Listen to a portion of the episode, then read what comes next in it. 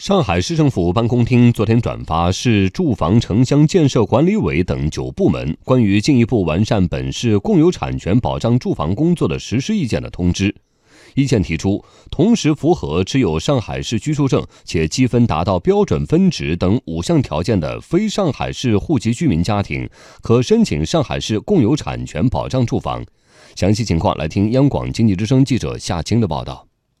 意见中提出，将持有上海市居民证且积分达到规定标准分值、已婚、在本市无住房、在本市连续缴纳社会保险或个人所得税满五年、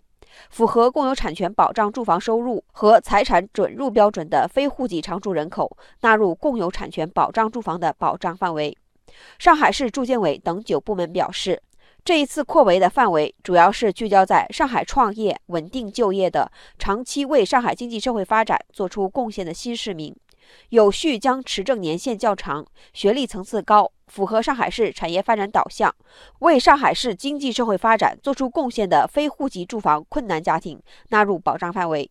具体供应时采取计划单列、总量控制、以供定需、轮候供应方式操作。上海中原地产分析师卢文熙表示，上海2017年常住人口处于流出状态，高房价、高生活成本很难留住人才，对上海经济建设也存在压力。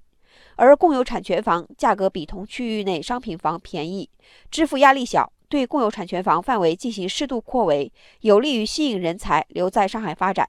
保障范围的扩围对本地户籍家庭的保障需求有没有影响呢？对此，上海市房地产科学研究院副院长严荣说：“这次是在扩大供给的基础上扩围的，不影响正常供应。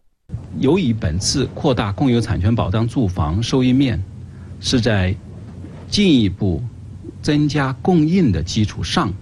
进行扩展，因而不会影响本市户籍居民申请共有产权保障住房。